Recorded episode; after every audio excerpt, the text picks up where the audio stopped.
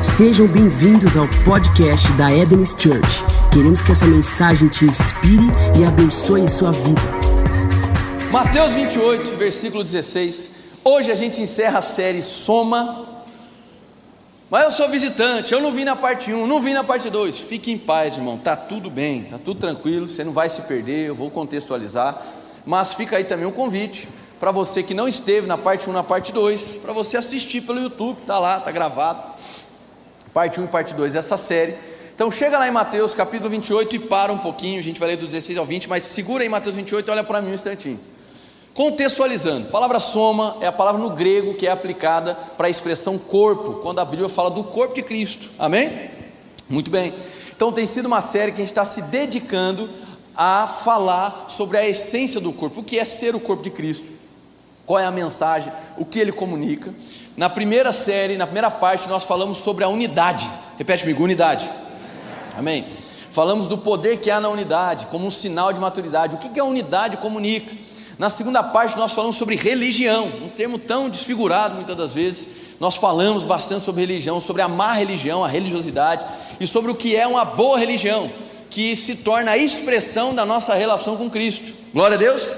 Fundamentalmente, irmão, eu vejo Deus nos convidando para um amadurecimento mais acelerado, mais intenso. Uh, isso não é uma mensagem de virada de ano que Deus falou comigo, esse é o ano da maturidade. Não, Deus sempre convida mas já tem uns seis meses que eu percebo Deus alinhando, ajustando algumas questões, colocando a gente na frequência ideal para que a gente possa alçar voos maiores, para que a gente seja de fato uma igreja relevante aqui na terra. Amém, gente?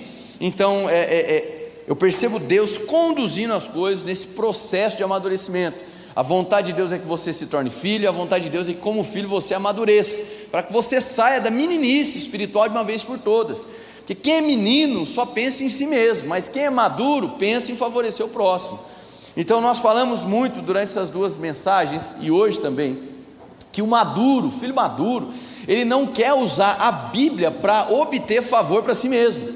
Então ele não quer usar a fé apenas para conquista pessoal. Não, mas ele vai buscar a semelhança de Cristo.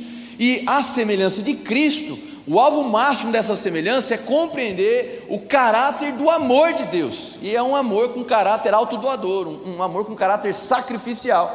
Então, quanto mais eu amadureço, menos eu penso em mim mesmo, e mais eu me entrego, mais eu me dou. Então, o, ev o evangelho do menino, ele pensa em possuir, o evangelho do maduro, ele pensa em servir e compartilhar. Amém? Glória a Deus.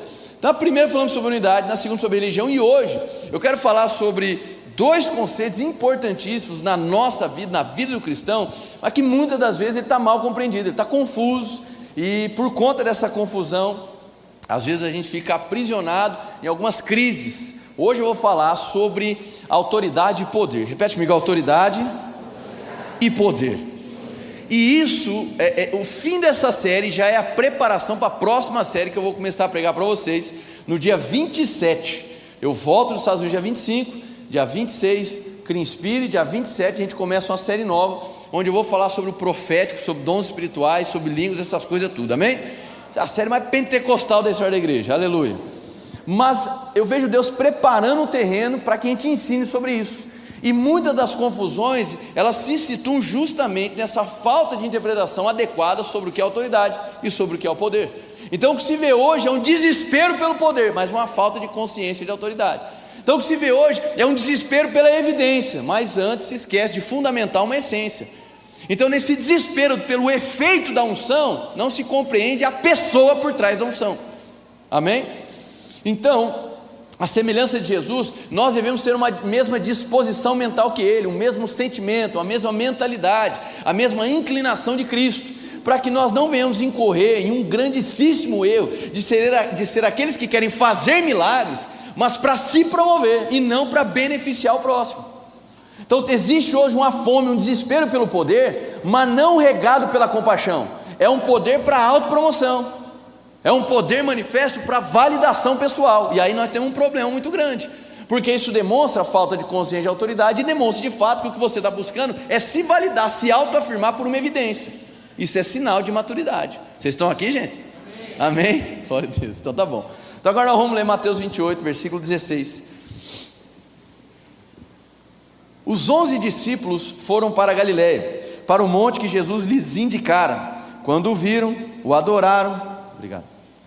Mas alguns duvidaram. Então Jesus aproximou-se deles e disse: Foi-me dada toda a. Qual, quem está com uma versão escrito poder aí, levanta a mão. Vamos ver. Alguns incircuncisos. Brincadeira, gente, amém? Tranquilo, já já vou explicar por que na sua Bíblia está poder e não está autoridade. Foi-me dada toda a autoridade nos céus e na terra, portanto vão e façam discípulos de todas as nações, batizando-os em nome do Pai, do Filho e do Espírito Santo, ensinando-os a obedecer a tudo que eu ordenei a vocês, e eu estarei sempre com vocês até o fim dos tempos. Deixa eu explicar aqui uma questão rapidinho. Existem três palavras que, a nível de conceito, as pessoas se confundem muito: autoridade, poder e domínio especialmente quando a gente vai para o estudo da linguagem grega do Novo Testamento. Então, qual é a palavra que é utilizada aqui, nesse contexto? É a palavra exousia ou exousia, que ela tem por significado autoridade, jurisdição e liberdade. Compreende uma esfera de poder, mas não significa o poder de fato. Fala sobre uma autoridade. Amém? Tem uma outra palavra que ela é muito utilizada para falar sobre poder explicitamente, que ela é mais conhecida, que é a palavra dunamis. Amém? E a gente vai ver uma outra terminologia que no grego é curieu ou curial, que fala sobre domínio, sujeitar as coisas, exercer senhorio. Então, como é que a gente sabe que aqui não está falando sobre poder, mas está falando sobre autoridade? Se a gente for fazer um estudo, eu não quero ficar fosforilando nem tentando impressionar ninguém, mas se a gente for fazer um estudo das palavras cognatas no grego, ou seja, palavras que são relacionadas, similares, semelhantes umas às outras, você vai perceber que não há margem bíblica, do ponto de vista de interpretação das escrituras, para que a interpretação aqui seja de poder, mas sim de autoridade. Então, a expressão exousia, quando é utilizada, ela fala sobre autoridade, e é distinto de poder. E se a gente não entender o que é autoridade, só ficar desesperado pelo poder, já tem um problema gravíssimo, tem um problema muito grande. E hoje é o que acontece. Eu vira e mexe, eu compartilho com vocês a minha insatisfação com a igreja como um todo. Não que eu seja o paladino da verdade, né, o senhor da justiça no Brasil, não é isso. Mas eu fico inconformado. Pô, eu olho lá, somos agora 30% de evangélicos no IBGE. No IBGE. Não serve para nada isso. Por quê? Ao mesmo tempo que aumenta o número de evangélicos, ao mesmo tempo que se enchem os tempos, você tem aumento da criminalidade, você tem aumento de prostituição, você tem aumento do uso de drogas, você está com uma série de problemas acontecendo e caminhando em paralelo. Então, porque na nossa ideia né, fantasiosa, quanto mais evangélico, a paz mundial está estabelecida, não é? Quanto mais gente vir para a igreja, o problema se acabou. E não é assim, ou pelo menos não tem ocorrido assim. E por que isso? Aí eu lhe pergunto: falta poder? Não falta. O problema é que a massa evangélica ela está doida para receber mais poder dentro dos templos. E o mundo está carente de alguém que se posicione com consciência de autoridade. Então o que se vê hoje é o que? Uma dicotomia. Você vê um poder represado dentro dos templos e uma falta de autoridade para gerar transformação lá fora. E é por isso que você vê essas duas circunstâncias caminhando em paralelo. A gente vive aqui uma festa, uma celebração, um negócio maravilhoso. Eu não quero sair daqui. Só que desvinculado, sem um senso de compromisso e responsabilidade com o que está acontecendo lá fora. Amém? E isso é, é, é coerente com a nossa inclinação almática e humana, é o nosso desespero pelo de repente, é o nosso desespero pela intervenção. E a autoridade não é algo para um momento, a autoridade ela corresponde a uma ideia de continuidade. Calma. Às vezes a gente está clamando por experiências e intervenções de poder, ainda que sejam listas e bíblicas, mas estamos nos esquecendo que essa manifestação, liberação de poder, e poder não falta, ela deve estar dentro de um esteio de autoridade, porque senão muitas das vezes esse poder, ele fica sem propósito. Ele é liberado e ao invés de exaltar a Deus e servir o próximo, ele envaidece aquele que é o canal do poder. Vocês estão aqui, gente? Isso é uma mensagem sobre poder, era para você estar todo pentecostal hoje, irmão. Não é? Então, tudo reflexivo, meu Deus do céu. Amém? Então, nós temos aí um problema. Em determinado momento, você não precisa abrir lá, pode deixar que eu falo. A gente vai ver um texto em Lucas capítulo 4, onde vai falar sobre essas duas terminologias, né? Lucas 4,36. Todos ficaram admirados e diziam uns aos outros: Que palavra é esta? Até os espíritos imundos ele dá ordens com autoridade e poder. Exousia e dunamis. Exousia e dunamis. Então as duas coisas são importantes demais. Atos capítulo 1, versículo 8, o que é que, o que, é que Jesus vai falar para os discípulos antes dele ser assunto aos céus de modo definitivo? Ele vai dizer o que? Olha, espera aí, porque vocês vão receber do alto dunamis. E dunamis fala do que? Poder manifesto, violência, poder miraculoso. Esses são os significados dos dicionários e comentaristas bíblicos. Poder, um poder explosivo. A mesma expressão, o prefixo para se falar de uma bomba, é o poder dunamis. Então a igreja, ela deve, entenda, está na agenda de Deus uma igreja que se move no poder. O problema é que você pode se mover no poder como quem está desesperado por ele, como se estivesse faltando, ou você pode se mover no poder como se fosse algo natural, andar no sobrenatural. E isso acontece com aqueles que estão conscientes da autoridade. Amém? Glória a Deus. Então, quando eu falo sobre autoridade, eu quero dizer para você que essa autoridade ela não é comprada por você, ela não é conquistada pelo teu mérito.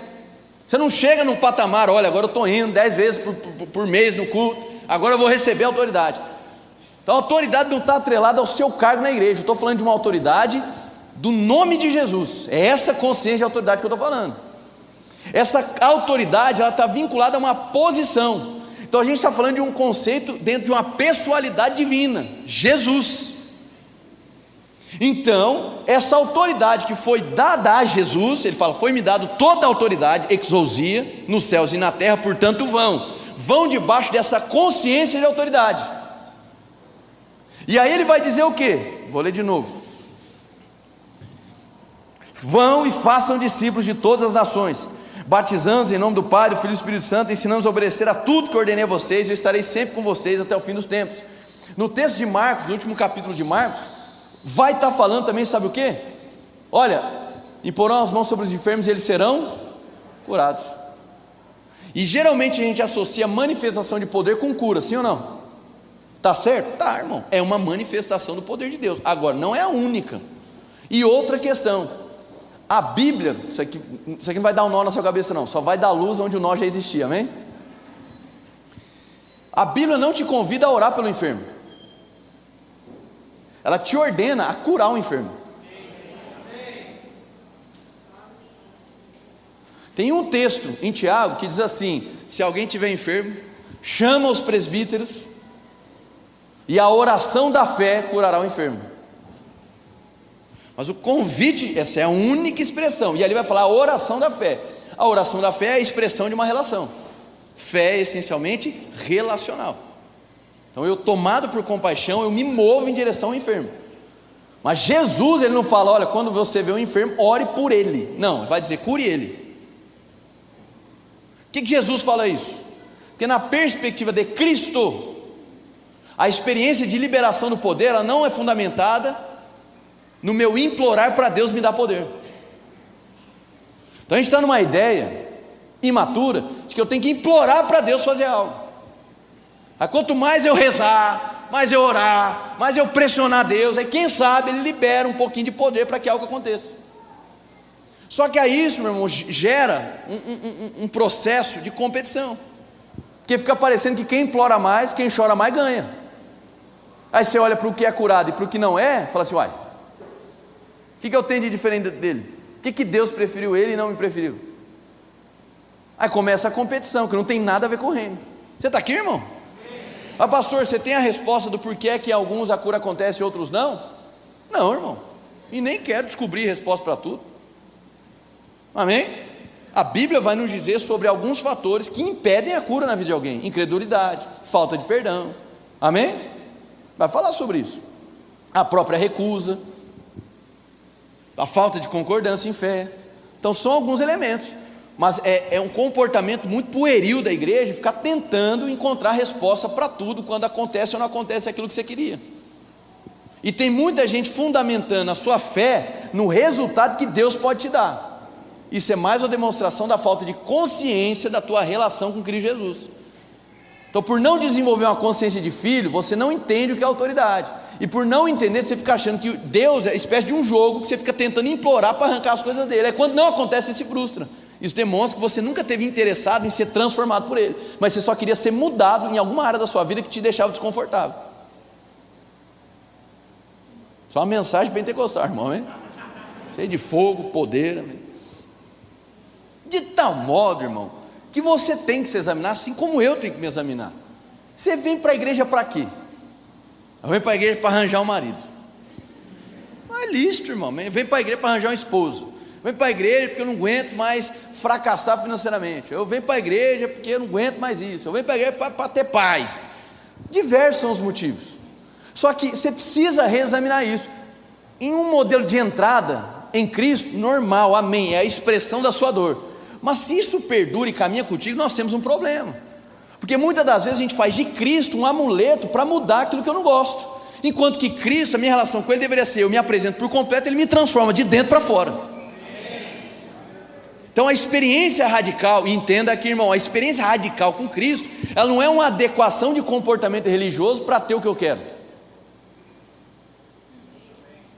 A experiência com Cristo é uma completa exposição do meu ser diante daquele que me amou e agora eu confio totalmente a minha vida a Ele. E Ele me transforma por completo. E aí a vontade de Deus foi revelada em Gênesis 1, 26 e 28, ela se torna possível de acontecer na minha vida, que é expressar a semelhança da pessoa de Cristo aqui na terra. Então você precisa se perguntar, se como eu me pergunto, eu vou para a igreja para quê? Para ter uma religião? Para ser aceito socialmente? Eu vou para mudar uma área da minha vida? Quero mudar, essa área eu não estou dando conta.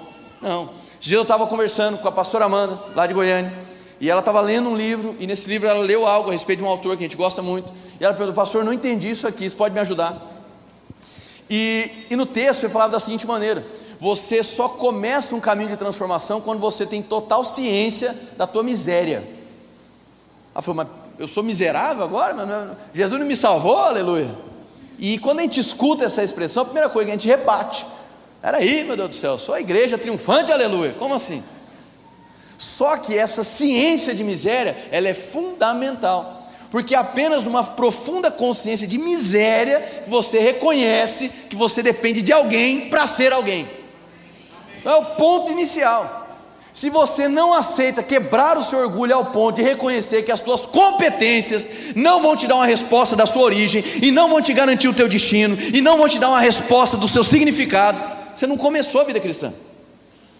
Então o ponto inicial é essa completa consciência de miséria. Sem ele, eu estou confuso e perdido.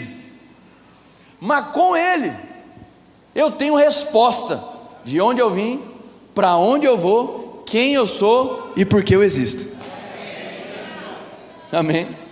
Então você precisa entender que o, o, orgulho que você construiu, cultivou, as fortalezas que você construiu ao longo da sua história, elas são verdadeiras inimigas da sua real relação com Jesus Cristo. E por que, que eu estou dizendo isso, irmão? Porque é a partir desse senso de miséria, não é que você é um miserável, você precisa reconhecer a miséria de viver sem Ele. A partir daí você gera uma relação com Ele, uma entrega verdadeira, uma exposição completa a Ele.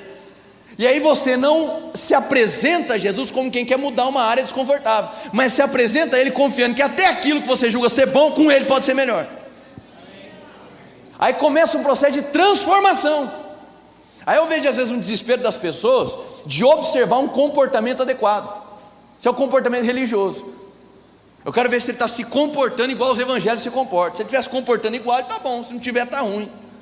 Isso é um péssimo termômetro, irmão. Por quê? Porque ainda mais na geração que a gente está vendo as pessoas se tornarem especialistas em construir palácios de aparência. As redes sociais estão aí para ver isso. Palácios de aparência. As pessoas se acostumaram a ser aquela figueira carregada de folhas, mas sem fruto. Existe hoje uma confusão muito grande entre resultado e fruto. Nem todo resultado é fruto, irmão. Amém. A gente vive numa geração que é completamente definida pelos próprios resultados. É uma iniciativa ruim de se tentar entender a sua identidade naquilo que você faz ou no resultado que você oferece.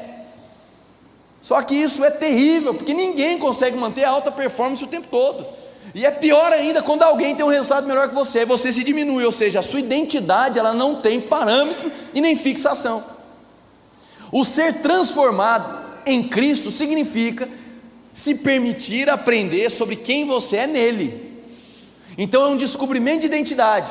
Por que, que eu estou falando sobre identidade? Porque a consciência de autoridade ela está atrelada à sua real identidade.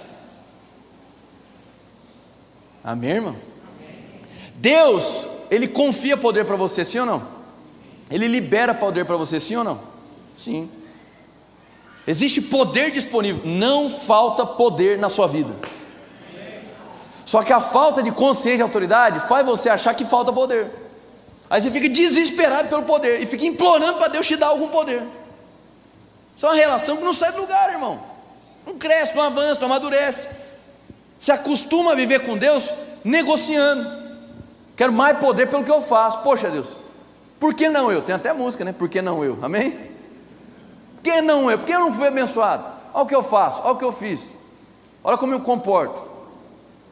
Aí você faz uma tradução equivocada e carnal dos seus atos espirituais, que você se acostumou a implorar para Deus, pedindo mais poder, mas não falta poder, irmão. Falta consciência de autoridade, para que o poder sirva a um propósito. Que hoje o que está acontecendo? Tem gente que está tendo por experiências crises de poder.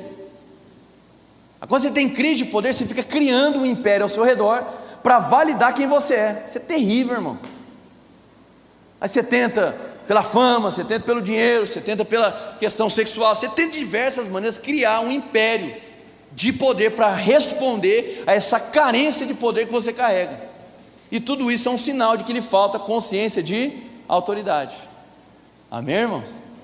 Tá, pastor, mas como é que eu aprendo essa consciência de autoridade? Vai para Filipenses capítulo 2. Você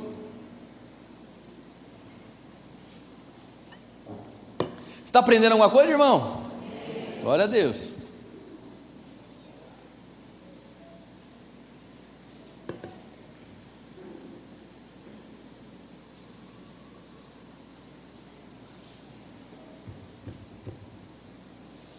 Filipenses capítulo 2, versículo 5. Se você chegou lá, diga amém, só para a gente saber. Amém. Vamos lá. Filipenses 2, versículo 5. Seja na NVI está a atitude de vocês. Em algumas versões que haja em vós o mesmo sentimento. Em algumas outras versões, disposição mental, enfim. A mesma de Cristo Jesus que, embora sendo Deus, não considerou que o ser igual a Deus era algo a que devia pegar-se, mas esvaziou-se a si mesmo, vindo a ser servo, tornando-se semelhante aos homens e sendo encontrado em forma humana, humilhou-se a si mesmo e foi obediente até a morte, morte de cruz. Para um pouquinho para a gente ler o restante daqui a pouco. Olha para cá, presta atenção agora. Agora é, é, é, como é que o povo gosta de falar? Agora vem o desbloqueio, aleluia, amém? É a chave. Então presta atenção aqui, irmão, presta muita atenção. Jesus é Deus ou não é? É ou não é, irmão? Sim. João capítulo 1, versículo 1 vai dizer da seguinte maneira: E no princípio era o Verbo, e o Verbo estava com Deus, e o Verbo era Deus. Ele é Deus, irmão. Glória a Deus. Perfeito. E agora Jesus, ele se esvazia de si mesmo. Então, ele não se deixou apegar pelo ser igual a Deus. O que significa ser igual a Deus? Jesus, ele poderia tanto comunicar as virtudes quanto os atributos divinos. Quais são os atributos exclusivamente divinos que faz Deus ser o ser Deus? Onisciência, onipotência e onipresença. Amém? Jesus ele se esvazia, então ele contém a sua divindade. Então você percebe que para que Jesus chegue na construção da autoridade, que vai falar depois dos próximos versículos, ele não foi atrás de mais poder, mas ele abriu mão de todo. Então, às vezes, a nossa iniciativa está do quê? Eu vou buscar mais poder para ter autoridade. Está no caminho errado. Você precisa se esvaziar daquilo que você julga ser poder e competência sua. Para que a partir daí você aprenda a, a, a, aprenda a autoridade que já está em Cristo. Então não é uma conquista, não é uma barganha, não é uma compra de autoridade, é um aprendizado. Você vai aprendendo a andar como Cristo. E o que, é isso? É o cumprimento de uma vontade. Então, se Cristo se esvaziou de poder e de maneira sacrificial, abrindo mão do seu poder, recebeu toda a autoridade, qual é o caminho que eu tenho que seguir, irmão? É um caminho onde, à medida que eu amadureço, tomo ciência do que a palavra me ensina. Eu me permito ser moldado, transformado à estatura do varão perfeito. Então, uma jornada de relação e amadurecimento, na total dependência de Deus, e de que essa exposição sem parcialidade, onde eu permito, entenda, que Ele invada cada área da minha vida, as que estão a porcaria e aquelas que eu até julgo que eu mando bem. Eu entrego tudo para Ele. E nessa minha exposição, Ele me transforma de dentro para fora. E chega um momento que o meu comportamento vai ser moldado também. Mas eu não defino o meu padrão de espiritualidade pelo comportamento. O comportamento se torna uma expressão, uma comunicação de alguém que foi transformado. Amém, gente? Glória a Deus. Então, a maturidade, ela vai me conduzir ao sacrifício. Um amém. Obrigado. Aleluia. A palavra empolgante isso. Irmão, atenção, irmão. A gente precisa. Eu vou, vou, utilizar a expressão que Deus falou comigo no secreto, tem falado alguns meses. A gente precisa voltar para casa. Precisa voltar para casa. O que significa esse voltar para casa? A gente precisa voltar para aquele local de total dependência dele, onde a gente não usa o Evangelho para autofavorecimento. Onde a gente compreende que espiritualidade não é mensurada naquilo que eu possuo, ainda que o que eu possua tenha sido dado por Deus. Então a maturidade não se embriaga nem com aquilo que Deus dá. Amém?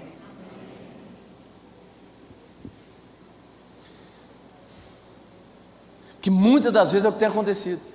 Então eu vejo Deus ministrando ao meu coração, estou compartilhando. Volta para casa, volta para o lugar de origem, para que haja continuidade na obra. Isso é um princípio. Precisa abrir lá, não, só me acompanha. 2 Timóteo capítulo 2, versículo 1 e 2. O apóstolo Paulo vai falar para Timóteo da seguinte maneira: Timóteo, meu filho amado, você seja fortificado na graça que está em Cristo Jesus. Então ele situa que existe um local que você é fortificado, fortalecido, porque as pressões do mundo te drenam, sim ou não? Tudo te drena, irmão, seja para bem ou para mal. Então, para que você não desequilibre, você precisa ter essa convicção do local que você volta para ser fortificado. Seja fortificado na graça que está em Cristo, vírgula. Aí ele vai falar da seguinte maneira, parafraseando o que Paulo falou: Ó, você me ouviu ensinar, pregar, juntamente com outras testemunhas, e agora você vai ensinar para homens fiéis, para que eles também ensinem a outros. Percebeu isso aqui ou não? Paulo ensina, Timóteo escuta, diante de testemunhas, Timóteo ensina para outros, homens fiéis, e eles ensinam para outros. O que, que é isso? Continuidade. Uma continuidade só é possível quando se tem consciência de autoridade. Porque aí eu deixo de lado o desespero pela intervenção. E o meu coração é lançado em uma construção. Amém? Então você precisa tomar cuidado, irmão. Uma perspectiva de evangelho, onde só pensa no que você vai possuir. E meu irmão, é, é uma ofensa às Escrituras e ao próprio Deus e ao texto bíblico quando a gente utiliza da fé para ganho pessoal. Que a fé ela tem um caráter essencialmente relacional. Ainda que Deus seja galardoador dos que o buscam, é um deslocamento terrível, sinal de maturidade, sinal de incapacidade de crescimento e frutificação. Quem apenas aplica a fé para benefício próprio. Eu não estou aqui te podando em relação ao que você crê, do ponto de vista material, etc. Mas pelo amor de Deus, irmão, volta para casa. Amém? Porque a essência do Evangelho é ser igual a Cristo. E ser igual a Cristo envolve sacrifício pelo próximo. Então, igreja, a gente vem falando isso na série: igreja não é o local de uma experiência coletiva para satisfazer as nossas individualidades. Isso não é igreja, isso é mercado, irmão. Isso é um supermercado, tem um monte de gente, mas cada um escolhe o que quer comer. Passado, isso não é igreja, irmão. Igreja envolve um profundo compromisso com o próximo e sem processo seletivo. Então tem muita gente com sede de manifestação de poder, mas desvincular de um propósito comunitário, desvincular de um propósito de serviço. E o poder que Deus libera para você, ele não tem um fim em você. Amém? Então a maturidade vai fazer com que até a tua fome de poder seja redirecionada dentro de uma relação. Então eu me ofereço de maneira sacrificial. Eu me dedico em amor ao próximo. E isso faz com que eu aprenda. Amém, irmãos? Que existe uma confusão na obra substitutiva de Cristo e em exercer a sua semelhança. Tem muita gente querendo fazer os milagres que ele fez, mas não na mesma disposição mental, no mesmo sentimento que ele fez. Então a manifestação de poder, ela tem que acontecer, ela vai acontecer. Mas o ambiente adequado é dentro de uma consciência de autoridade. Amém? Então ele abre mão de todo o seu poder, ele contém a sua divindade, ele contém a sua onipotência. E aí vamos seguir, versículo 9. Por isso Deus o exaltou à mais alta posição e lhe deu o nome, diga nome, que está acima de todo nome, para que ao nome de Jesus se dobre todo joelho nos céus, na terra e debaixo da terra, e toda língua confesse que Jesus Cristo é o Senhor para a glória de Deus Pai. Diga assim: ele, ele, lhe deu, ele lhe deu um nome. O que, que é um nome aqui? Olha para cá. O que é um nome? Nome de Jesus. Ele fala da identidade, mas é um nome que está investido de algo. Então ele fala também de autoridade.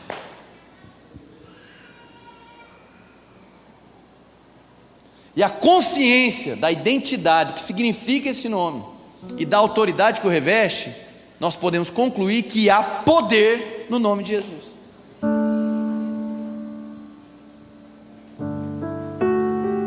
Amém? Então a consciência de autoridade vai me fazer andar na terra de uma maneira diferente. Onde eu não vou ficar desesperado pelo poder, mas por conta da minha ciência de autoridade, eu vou andar no poder são coisas distintas. Porque não falta poder, irmão. Mas uma sociedade só é transformada quando a igreja se torna relevante, consciente da sua autoridade, liberando poder dentro de um propósito. Então, uma igreja madura não é uma igreja que está lotada de gente. Que isso é, um, é uma outra questão que muitas vezes tem que se arrepender, irmão. Cada um de nós. Que às vezes a gente se dedica a nossa vida para construir uma audiência em torno de nós mesmos. E isso não é igreja, irmão. Amém. Amém. Glória a Deus. Isso é um outro deslocamento que acontece.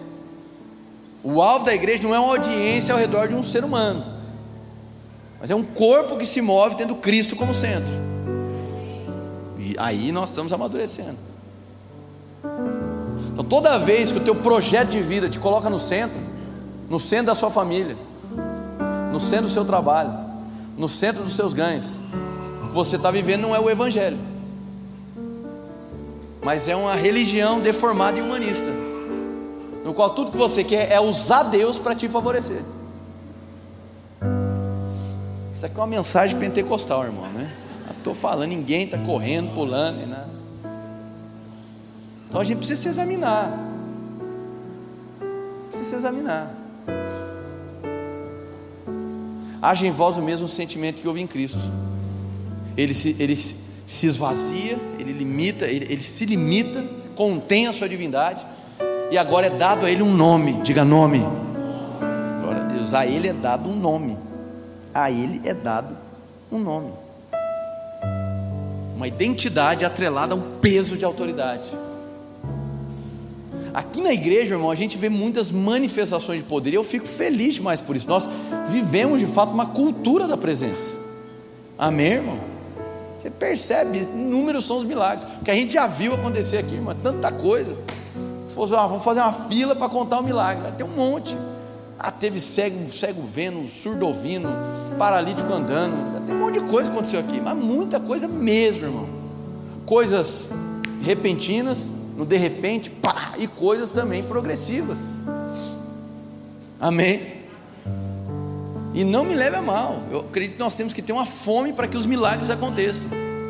Só que esses milagres não devem ser para a nossa própria vaidade, mas eles devem estar totalmente tomados por essa íntima compaixão, de favorecimento do próximo e não do reconhecimento próprio. Porque caso contrário, irmão, a gente vai viver uma competição, nós não vamos viver uma comunhão. E o desejo de Deus sempre foi o quê? Comunhão, irmão. Glória a Deus. Então eu acredito que acima de todas as coisas, o que a gente precisa muitas das vezes é se arrepender e voltar para o lugar de origem. Amém?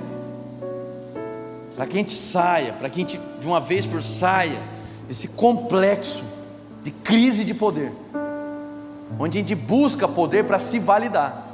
E o caminho da autoridade é quando você, como Cristo, encarna a vontade de Deus. Então, presta atenção aqui. O desenvolvimento da minha consciência de autoridade, ela se, ela se move, se desenvolve por meio de um sacrifício. Amém? Uma entrega, uma doação, uma abnegação, onde eu tiro o eixo da minha vida de mim mesmo e eu coloco em Cristo em favor do próximo. E aí sim, irmãos, nós como igreja podemos ser de fato relevantes aqui na terra. Eu gosto da palavra relevante. Eu sei que virou um trem, um, um trem meio, meio. O povo falar de ser relevante, ser relevante, virou quase que um ídolo na igreja brasileira atual. Né? Tem que ser relevante, tem que ser relevante. Mas eu gosto dessa expressão. Eu acredito que a igreja foi chamada assim para ser relevante na terra. Só que essa relevância, ela não se faz dominando as pessoas, ela se faz servindo. E nós podemos servir ao mundo com intervenções de poder. Só que para que essas intervenções de poder não nos tomem na nossa vaidade, elas precisam estar debaixo de uma consciência de autoridade. Estou relembrando toda a mensagem agora. E para que eu construa, para que eu aprenda essa consciência de autoridade, eu preciso ter uma profunda relação com Cristo Jesus e me submeter à vontade de Deus, foi o caminho que Cristo traçou. Então você abre mão de todo poder e se submete a uma vontade. E é nesse processo que você aprende, descobre, abre os seus olhos para a autoridade que já existe em Cristo. E aí você começa a andar na terra não como quem está desesperado para ter poder, porque poder já foi disponível, já foi disponibilizado. E aí você sai de uma vida de crise de poder para ser uma vida onde você é um canal de poder. Amém? E isso você pode chamar de amadurecimento. Que viver igreja não é uma utopia, viver igreja não é uma fantasia. Sabe uma coisa que eu vejo as pessoas falar? Eu já estou caminhando para o final. Eu vejo muitas pessoas falarem assim: olha, é, é, às vezes a gente abre culto fazendo assim, né? Muita gente faz, olha irmãos, você está na igreja agora. Agora é o momento de você deixar todos os seus problemas lá fora. De você se concentrar em Deus. Ó oh, soberano, aleluia. Irmão, isso é um completo contrassenso, irmão. Isso vai na contramão do conceito de coram deo, que foi um dos pilares da reforma protestante. Essa divisão entre a tua vida lá fora e o que acontece aqui dentro. E muita gente fala isso. Olha, deixe lá fora os seus problemas. Não, é para trazer para cá, irmão. E ser confrontado com a revelação de Cristo. Tem que deixar lá fora, não é para trazer para cá, aqui que ele vai ser resolvido, é aqui que ele vai, você vai ser transformado, sua maneira de porque senão a igreja vira uma experiência de anestesia. É quando ela acaba a anestesia do êxtase, você volta para a sua vida, mas tem raiva do que você vive. Porque o que você está tendo aqui é uma experiência de êxtase, e não a construção da consciência de autoridade. Então, igreja não vem para te anestesiar. Igreja vem para te dar consciência do poder que já foi investido num nome por conta de uma autoridade. Então, saia desse pensamento. Olha, irmãos, agora você entrou na igreja. Deixe de fora os seus problemas. Não, traga. Porque você é você de maneira integral. Não existe o você espiritual e o você que trabalha. Não existe o você na igreja e o você que está casado. Então traz tudo para dentro, irmão. Que é o momento em comunidade, na exposição, a presença, ao ambiente a, a comunitário onde a unção se manifesta. Essa é a hora. Não de você fugir, não de você buscar uma anestesia, não de você fazer. Eu vejo muita gente falando isso aqui, irmão. Oh, olha só, porque domingo é o meu melhor dia na semana. Fico triste por você, irmão. Porque a ideia de Deus não era que você tivesse alegria, êxtase apenas no domingo. Demonstra que você está vivendo uma miséria de vida.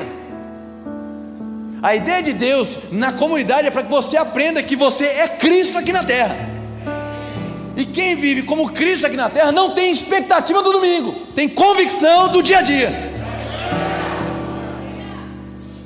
Então tem muita gente usando a igreja para alimentar a expectativa. Igreja não é o local para que as suas expectativas sejam alimentadas. Deus é especialista em frustrar expectativas.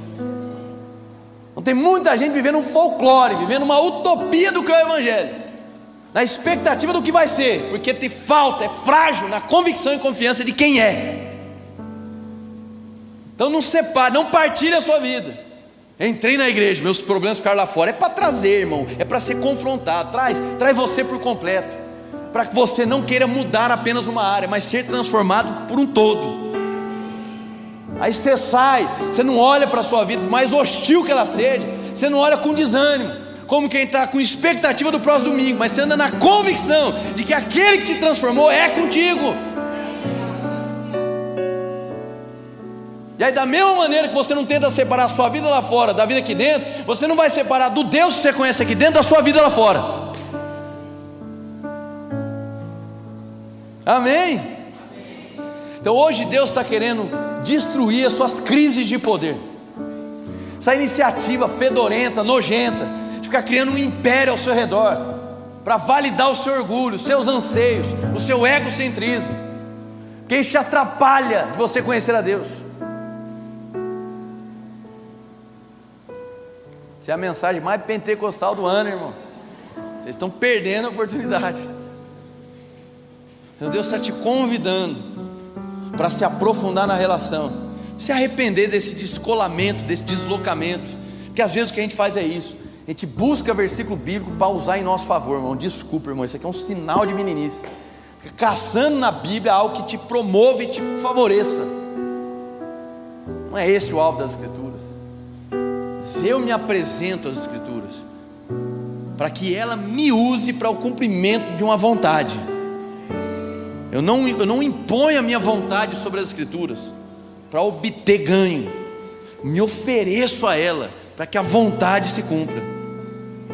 E dessa maneira eu vou criando um vínculo de honra com o meu próximo e com a cidade que um dos sinais de uma igreja fragilizada é a falta de compromisso com a cidade. Ela não comunica o seu amor, porque ela vive uma represa de poder, uma desprovida de consciência e de autoridade. Aí quando sai, não sabe viver, não sabe se movimentar, não sabe se mover. Aí fica esperando Deus liberar um mover, enquanto que Deus quer fazer de você o mover na cidade seja lá onde você estiver inserido. Amém, irmãos? Vocês estão bem? Hum. Então, em nome de Jesus, em nome de Jesus, que você compreenda que amadurecer envolve uma profunda submissão à vontade. E é nesse processo que você aprende sobre uma autoridade que já foi confiada a Cristo e que repousa sobre a igreja para que a gente possa ser de fato relevante, não como quem é famoso pela quantidade de gente que tem no culto, mas como quem se responsabiliza pela dor do mundo. Porque eu vou te dizer um negócio, meu irmão, tem uma mania nojenta que o evangélico tem de se achar superior a quem está lá fora. Mania, irmão, de se achar. Eu lembro de uma vez, um conhecido meu na faculdade, e ele era da bagaceira, irmão. Eu já fui da bagaceira também, então eu sei como é que é. Ele era da bagaceira. Aí ele se converteu. E aí na mesma semana que ele se converteu, ele chegou em mim e falou: Rapaz, eu fico admirado, cara. Essa juventude perdendo o presente deles. Admirado esse povo, acabando com a vida dela, tudo drogado, bêbado. Eu falei, mas você não converteu agora essa semana, irmão? meus olhos se abriram. Então gente tem essa mania, essa mania feia, horrível, completamente desprovida de Cristo, de se ver superior a quem está lá fora. Por quê? A gente se acostumou. Em nome de Jesus, irmão, que, que isso entre no seu coração, amém? Que isso entre no seu A gente se acostumou a quando a gente é convidado para a mesa de Jesus, a primeira coisa que a gente olha é para aquilo que está na mesa, e não para o fato de que tem lugar para mais um. Então a gente começa a caminhada já desprovido de compromisso com o próximo. E isso é anticristo. Não que você seja o Satanás, amém? Mas ele é anti, é uma agenda anticristã. Então você se assenta na mesa, a primeira ciência que você deveria ter é o que? Tinha lugar para mim e tem lugar para mais um. Aí eu olho para o mundo não com olhar de superioridade, mas humilde, reconhecendo minha miséria e de que aquele que é miserável também tem solução e pode ser transformado. E que a mesma redenção que me atingiu pode atingir. Aí eu já não olho mais para o pecador lá fora, olhando para ele como se ele fosse menos do que eu, mas eu olho para ele como algum familiar meu que está longe de casa, mas eu vou dar minha vida para que ele volte. Amém? Então, a consciência de autoridade vai gerar um compromisso, uma responsabilidade com o próximo e com a cidade. E isso é uma igreja relevante. Deixa eu fechar com isso aqui. Recentemente, final do ano passado, a ministra Damares veio aqui. Não me interessa se você gosta ou não gosta dela, irmão. Me interessa. O que ela falou foi pertinente. Glória a Deus. Amém. E ela diz da seguinte maneira: ó, igreja, as igrejas evangélicas, ela deu um alerta às igrejas evangélicas. Falou assim: ó, vocês precisam entender de uma vez por todas que o que o Brasil precisa não é de mais orfanatos, mas é de famílias que adotem. Porque a igreja, continua ela, tem potencial, capacidade para resolver o problema da adoção no Brasil. Ela não está dizendo que ela é contrária a ter abrigos, amém, irmãos? Que ela mesma tem, etc. Mas é que às vezes a gente se acostumou a dar o pão, mas não construir mesa. Então a gente dá o pão para a autopromoção, a gente dá o pão para o reconhecimento, para o puritanismo. Olha só o que eu fiz. Mas quem realmente ama o próximo, dá o pão, mas dá mesa, para sentar e se relacionar. Aí você cria vínculo, você não dá o dinheiro ou o pão, você conhece o nome. E você se permite se conectar com a história. Aí assim a gente está comunicando Cristo. Mas isso se sucede na sua profunda consciência de, de identidade e autoridade. Percebe como que a igreja evangélica se acostumou a ficar separada do mundo? É sintomático essa separação, esse sentimento de superioridade. Isso é uma demonstração, uma evidência de que é o orgulho quem está conduzindo o processo muitas das vezes, e não a piedade, que é uma marca de Cristo. Então, irmãos, quando eu voltar dos Estados Unidos, nós vamos falar sobre poder, sobre milagres, sobre dons, sobre línguas. Eu vejo que Deus está preparando todo esse terreno para que a gente de fato se mova de maneira sábia e madura. Sou apaixonado pelo mover do Espírito enquanto manifestações de poder. Só que isso deve ser dentro de um senso de propósito. Porque senão, até mesmo a tua busca de poder em termos de milagres, é apenas para validação, para aceitação na comunidade dos santos. E isso é um problema. Amém, irmãs? Vocês estão igual a turma da manhã, reflexivos. Então eu creio em nome de Jesus e agora eu quero pedir que vocês fiquem de pé. Já fica de pé e fecha os olhos. Não dá nem margem para sair correndo acabando. Eu estou no horário, quando eu estou no horário, eu estou me achando, irmão, hein? Eu estou no horário, eu estou reinando. Mas eu quero que você feche os seus olhos. Eu te peço que, se for possível, você não saia agora, não. Que agora vem um momento seu e Deus. Foi minha parte partilhando contigo. Agora é você e ele. Eu quero que você feche seus olhos. Te peço que feche os olhos. E de coração, o que eu quero te propor é que você se arrependa, irmão convite, primeiro convite que eu faço é que você se arrependa, irmão. Ah, mas eu já nasci de novo. Que bom. Mas existe algo que precisa se arrepender, especialmente desse deslocamento, desse usar as escrituras para favorecimento próprio e não se sacrificar em favor do próximo. Precisa voltar para o local de origem, voltar para a essência.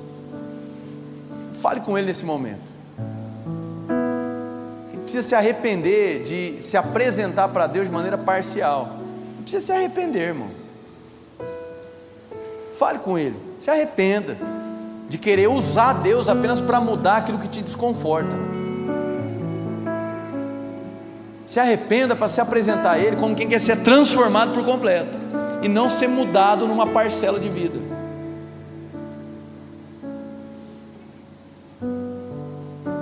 Que quem se entrega parcialmente vai viver parcialidades, mas quem se entrega por completo vai viver a plenitude e a abundância de Deus. E é vontade de Deus que pela comunhão você se mova no dunamis, no poder de Deus. Tire aí alguns segundos para se arrepender, irmão, de coração, que você fique desnudado diante do Senhor, diante do Senhor, exposto, exposto a Ele.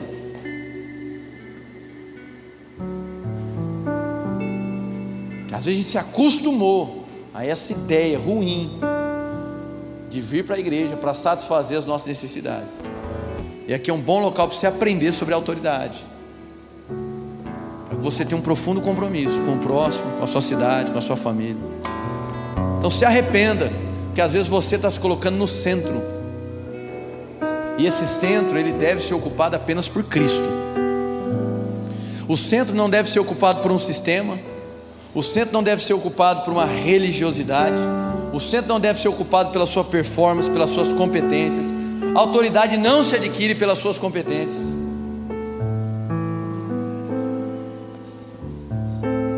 Para que dessa maneira, arrependidos, alinhados, nós possamos ser conformados à semelhança do Cristo.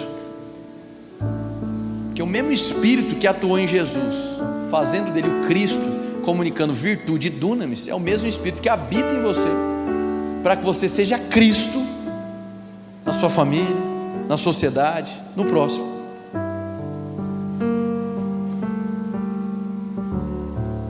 Não falta poder, irmão. Não falta poder. Existe poder disponível. E Deus não está selecionando como se fosse uma competição. Existe poder disponível.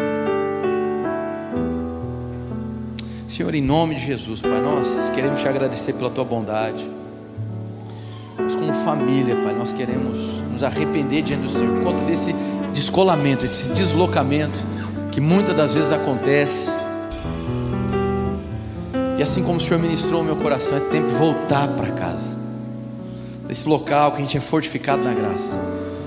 Não, Pai, que todos aqui estivessem vivendo em pecado de maneira deliberada, mas Senhor, nós queremos ser essa igreja relevante não como quem busca fama, mas acima de todas as coisas, como quem tem um profundo vínculo com a cidade de Campo Grande e com cada cidade que o Senhor nos confiou. Um vínculo real, profundo com cada família, com cada amigo, com cada pessoa que a gente nem conhece. Porque, Senhor, nós não queremos ser aqueles que querem dar sequência nos milagres, mas sem a mesma disposição e sentimento daquele que está por detrás dos milagres. E, Senhor, da mesma maneira como muitos religiosos no templo questionaram Jesus, que autoridade é essa? Que a nossa vida aqui na terra, consciência e autoridade, desperte essa pergunta nas pessoas: quem é que está por detrás destes? E dessa maneira, essa, essa pergunta tem uma resposta: Cristo Jesus. Senhor, em nome de Jesus, nós nos arrependemos como família, recolocando o Senhor no centro de todas as coisas, no centro das nossas vidas.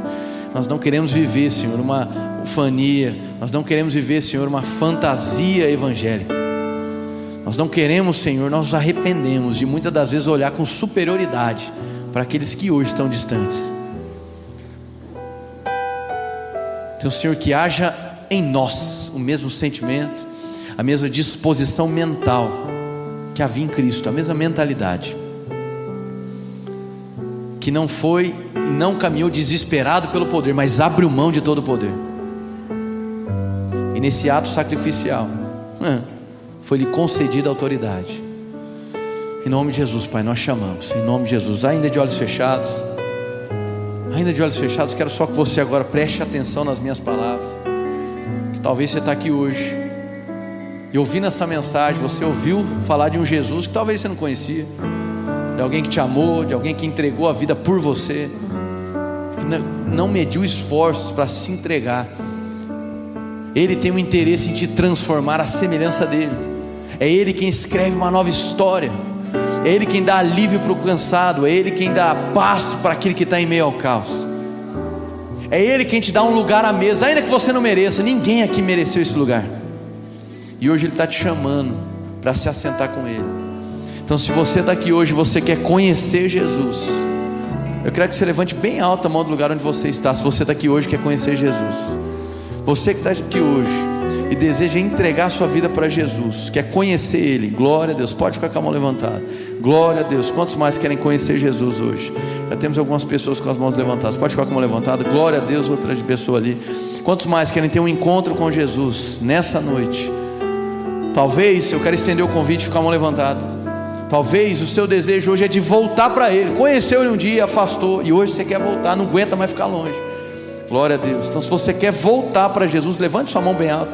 Essa oração também é para você. Glória a Deus, glória a Deus. Quantos mais querem conhecer Jesus? Glória a Deus. Ou voltar para os braços dele? Glória a Deus. Quantos mais? Quantos mais? Eu sei que tem mais gente. Glória a Deus. Que quer conhecê-lo ou voltar para ele. Não aguenta mais ficar longe. Amém. Coisa mais linda. Amém. Todos vocês que levantaram as suas mãos, amém. Eu, como família de vocês, eu quero poder olhar nos seus olhos, te cumprimentar e orar por você, amém? Então, todos que levantaram as mãos, eu gostaria que você viesse aqui à frente para que eu pudesse olhar, para que eu pudesse é, é, apertar a sua mão e orar por você. Você pode sair do seu lugar vir aqui rapidamente, pode vir aqui. Eles vão aplaudir essas pessoas em nome de Jesus. Tudo bem?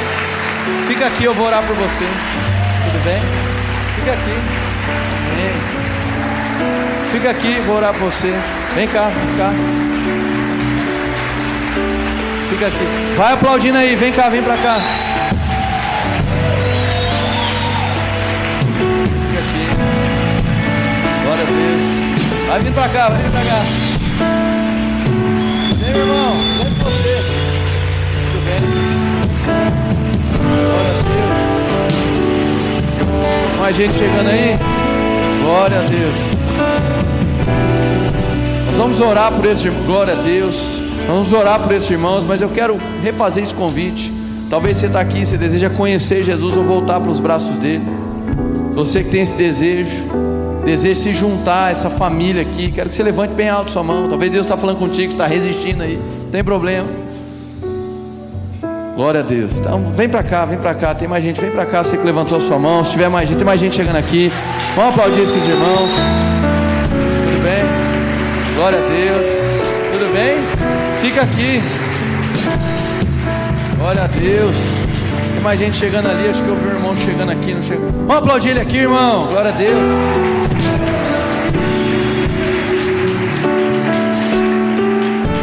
Você que é o Reginaldo. Eita, Reginaldo, que bom que você está aqui. Fica do lado dele aqui, Caio. Glória a Deus, amém. Vamos orar aqui, irmãos, por ele. Você pode estender sua mão para cá. Debaixo do mesmo sentimento que há em Cristo Jesus. Eu quero que você ore por eles agora. Ora como sua família. Em nome de Jesus. Ore por eles, irmão. E vocês estão aqui à frente, olhos fechados. Repita uma oração comigo. É apenas uma ajuda na confissão de vocês. Diga: Jesus, eu me arrependo da minha velha vida. E eu abro o meu coração não para uma nova religião, mas para você, Jesus. Diga, eu acredito que você me amou primeiro, e a partir de hoje, a história da minha vida será conduzida e inspirada por você, Jesus. Diga muito obrigado por não desistir de mim e por estender a sua mão para me salvar, para me restaurar e para me dar um nome e uma família. Diga a Deus muito obrigado porque eu entrei aqui essa noite como uma criatura, mas eu saio daqui na convicção de que você é meu pai, de que você me ama e que eu sou seu filho amado. Em nome de Jesus. Amém, amém. Essa foi uma mensagem da Eden's Church. Para ficar por dentro de tudo, nos acompanhe em nossas redes sociais.